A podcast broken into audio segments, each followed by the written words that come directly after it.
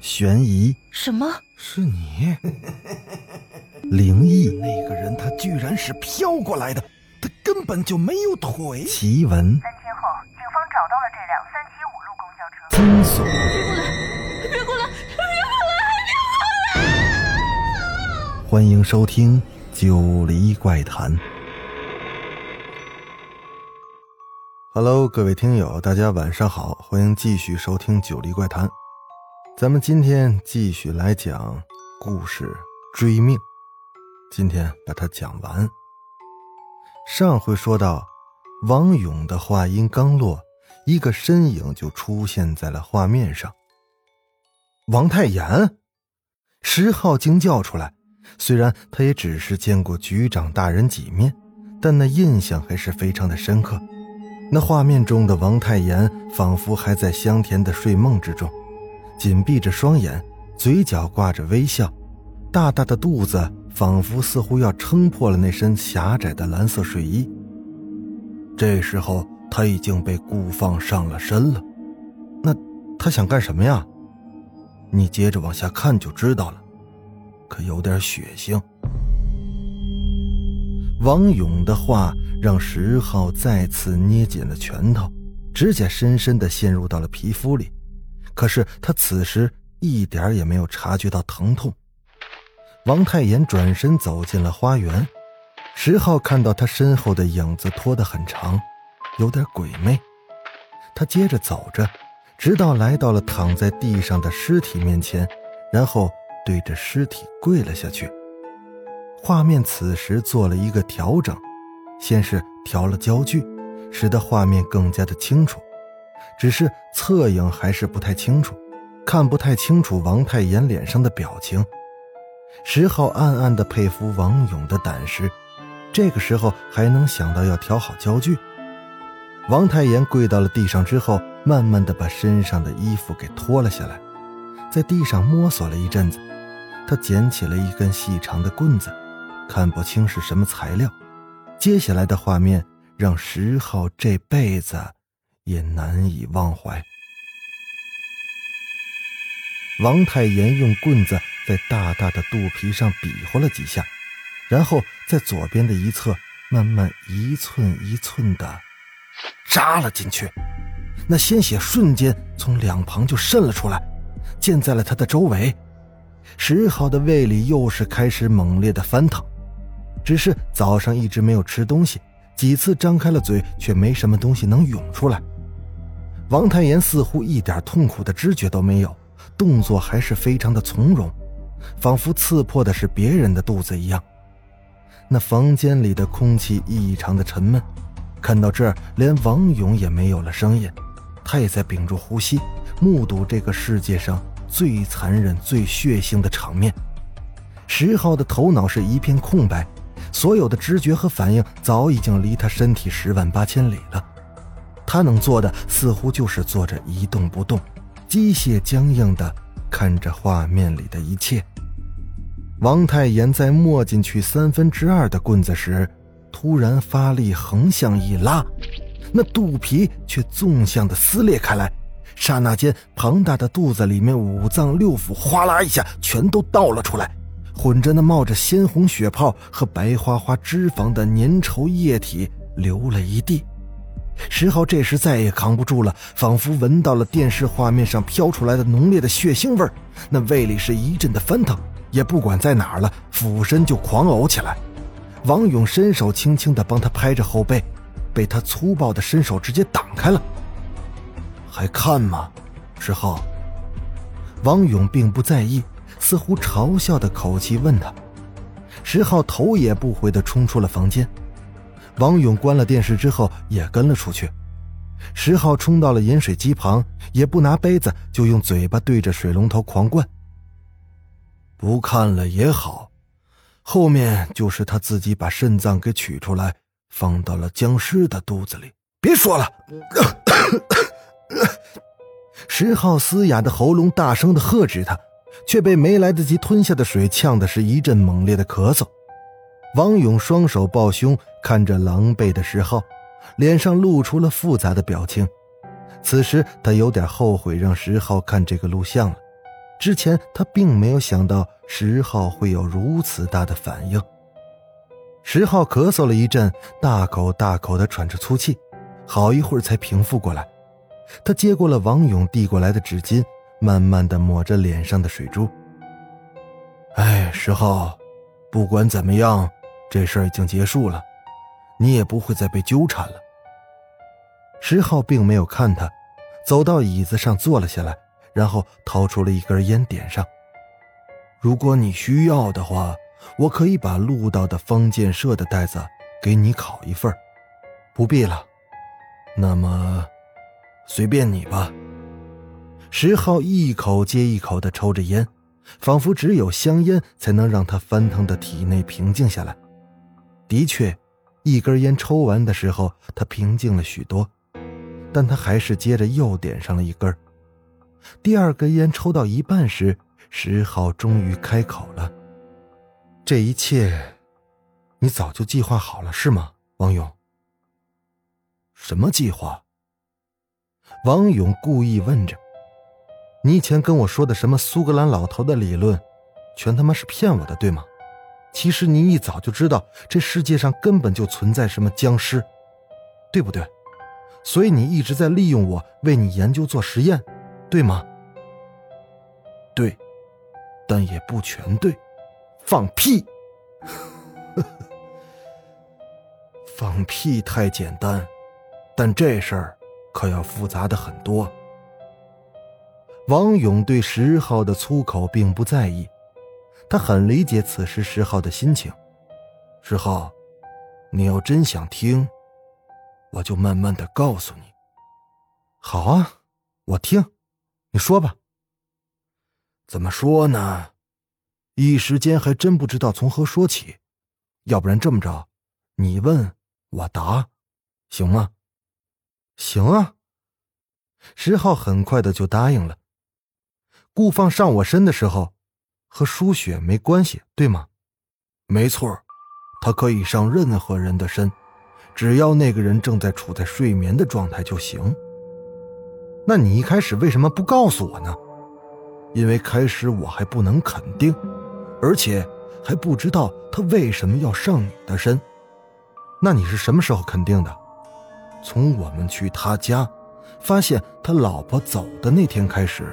我就开始怀疑了，并且怀疑你说的尸体被盗的事儿很可能就是顾放自己干的。要不别人盗他尸体有什么用呢？他是自己走回去的，回家后把自己的身体给藏了起来，托了个梦让老婆儿子回老家，他要静静的等着找到丢失的器官为止。因为我想到尸体只有藏在他自己家才是最安全的。没人会想得到，所以我刚才说我知道他的灵魂送你回了家之后会回到他自己的家，他要带上自己的身体去找其他的器官。那，那他为什么偏偏找我呢？我想，他可能知道你是个警察，想你帮他找器官会比较容易吧。其实还是我的导师那理论，灵魂没有附上躯体。那会是一事无成，他总得找个躯体。那他怎么不直接上方建设的身体？那不是更容易吗？那不行，他上了方建设的身体，就问不到方建设的话了。他需要的是从方建设的嘴里问出来。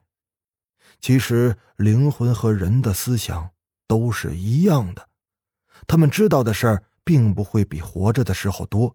许多事儿还得要调查。那昨天晚上我被他上身，是不是你故意安排的？当时我可不是睡眠的状态。没错。你临走前喝的柠檬水被我放了镇静剂，我一定要诱使他上你的身，不然你问到了真相，对我也没有用处。我需要的是一部灵魂行动的纪录片，并且。我这样做是三方受益，什么三方受益？我的目的就不用说了吧，你也得到了你要的证据，还有一个，就是顾放。你知道顾放想要什么？可是你知不知道，如果我不那样做，顾放他就达不到自己的目的。为什么？你想不到吗？如果你拿到了证据，王太炎抓了起来，顾放还怎么能找回自己的器官呢？首先，他自己的身体就进不去监狱里，所以说顾放并不希望你抓到王太炎，他只要你找出来他就行了。石浩沉默了，他不得不承认王勇的分析有一定的道理。那么，你如何能认为自己能跟踪到他呢？你的那个跟踪器到底是什么东西？这个。还要从我和你说的那个故事说起。我不是跟你讲过我的导师死了吗？我们几个同学想跟他通灵，对吧？当时我就负责看管这个跟踪仪。后来虽然没有能通灵成功，但我却发现了一个奇怪的现象：我手里的跟踪仪在一段时间时，那个蓝点跳动的非常厉害，而我们负责通灵的同学却一动没动。于是我想了很久，虽然没弄明白，但却做了一个大胆的假设：那灵魂当他精气神聚集到一定程度时，就会像磁场一样影响无线电波。直到前天你通灵的时候，我又特意多带了一个跟踪仪，放置在那个白布的后面，结果证实了我的猜想：顾放的精气神凝聚力很强。所以那个跟踪仪也特别的明显，哦，于是你当时就开始计划昨晚的行动了，是吗？没错，你就那么确定顾放的灵魂会受你摆布吗？我本来也不确定，后来听你说他带你去回忆了一趟手术台临死时的情景，我便确定了。同时，我认为灵魂可以随便上任何人身体的猜想。也是那时候真正确定的。好，我只能说，我特别佩服你的脑子，你已经完全推翻了你的导师的理论了。不，石浩，你错了。相反，我是证实了导师的理论，并且还用他发明的方法成功的让你通灵了。那我再问你，顾放在通灵的那天，为什么不直接跟我说明白？而是骗我说他只想回家，他不是一直在家吗？他是骗你，他也曾经是人，知道人的弱点，他需要激起你的同情心。我说过，灵魂的思想跟人的思想没有什么分别。哼，人也骗我，哼，鬼也骗我，你们都他妈当我是傻子是吧？也不能说是骗你吧。只可能算是一种办事的技巧吧。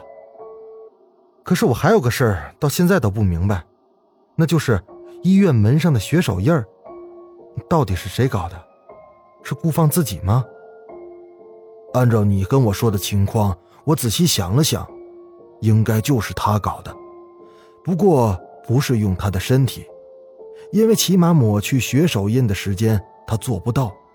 那时候你们一大群人正围着他，我估计最大的可能就是他上了另一个人的身体。那个人也会跟我一样梦游吗？那当然。好吧，我知道了。王勇，你应该把录像交给警方。我也许会的，但不是现在。石浩释放完满肚子的疑问之后，感觉身体忽然清爽了许多。不管如何，那个梦是不会再纠缠他了。他也不想再要那个什么录音的证据。升职的事情对他来说已经微不足道了。他只想从此彻底忘掉曾经发生在他身上的噩梦，平平淡淡的过回他的日子。他突然想起了老婆，三天都没见了，晚上要去接她回家。也就是此时，他的手机响了，正是妻子沈芳的手机号码。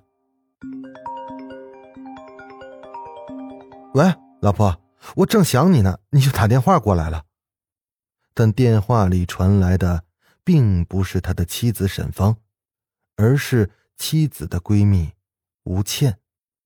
哦，不好意思，我还以为是沈芳呢。但电话里的吴倩说，他的妻子病了，在床上正在发高烧呢。石浩问：“究竟为什么会这样？”而电话里的吴倩却说：“昨天沈芳梦游了，一个人在楼下转了一个晚上，可能是因此着了凉，所以今天回来一早就发烧了。”石浩听完之后。僵在了原地，手上的电话随即滑落，摔到了地上。